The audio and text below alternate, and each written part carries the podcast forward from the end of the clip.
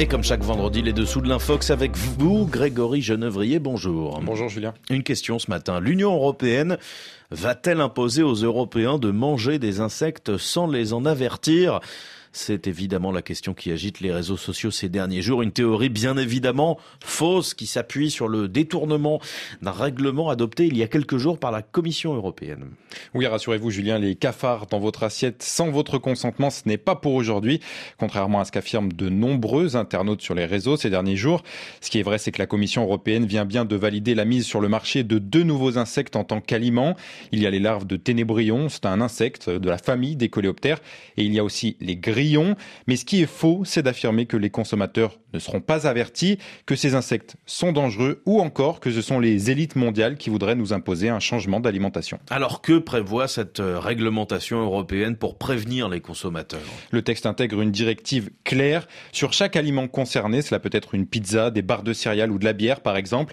L'étiquette doit clairement mentionner que l'un des ingrédients est à base d'insectes. Tout ça dans un souci de transparence mais aussi de risque allergène. Une information information confirmée par la Commission européenne. Et alors, est-ce que c'est dangereux de consommer ces produits Eh bien, leur consommation ne présente aucun danger, sauf pour les personnes allergiques.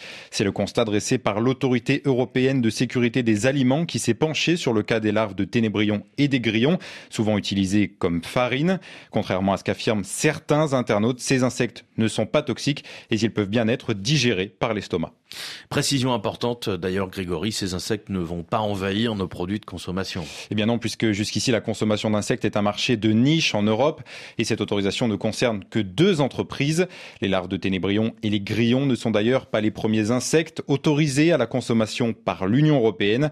Le ver de farine et le criquet migrateur le sont déjà depuis plusieurs années. En tout cas, ce récit mensonger a fait le tour du monde. Il est même arrivé sur les écrans de télé russes. Oui, c'est la chaîne de télévision pro-Kremlin Rossiya 1 qui s'est emparé du sujet pour faire croire à une prétendue décadence de l'Union européenne.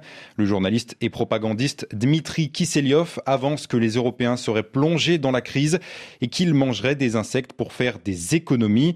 Les images diffusées à l'écran, à l'écran prétendent illustrer l'arrivée de ces insectes dans les restaurants, mais en cherchant l'origine de ces images, on constate qu'elles ont été tournées par le média français Brut dans un restaurant spécialisé dans la vente d'insectes. C'était en 2019. Et l'attaque est d'autant plus étonnante quand on sait que les Russes misent eux aussi sur les insectes. Oui, comme beaucoup d'autres pays, la Russie s'intéresse de plus en plus aux insectes comme alternative à la protéine animale.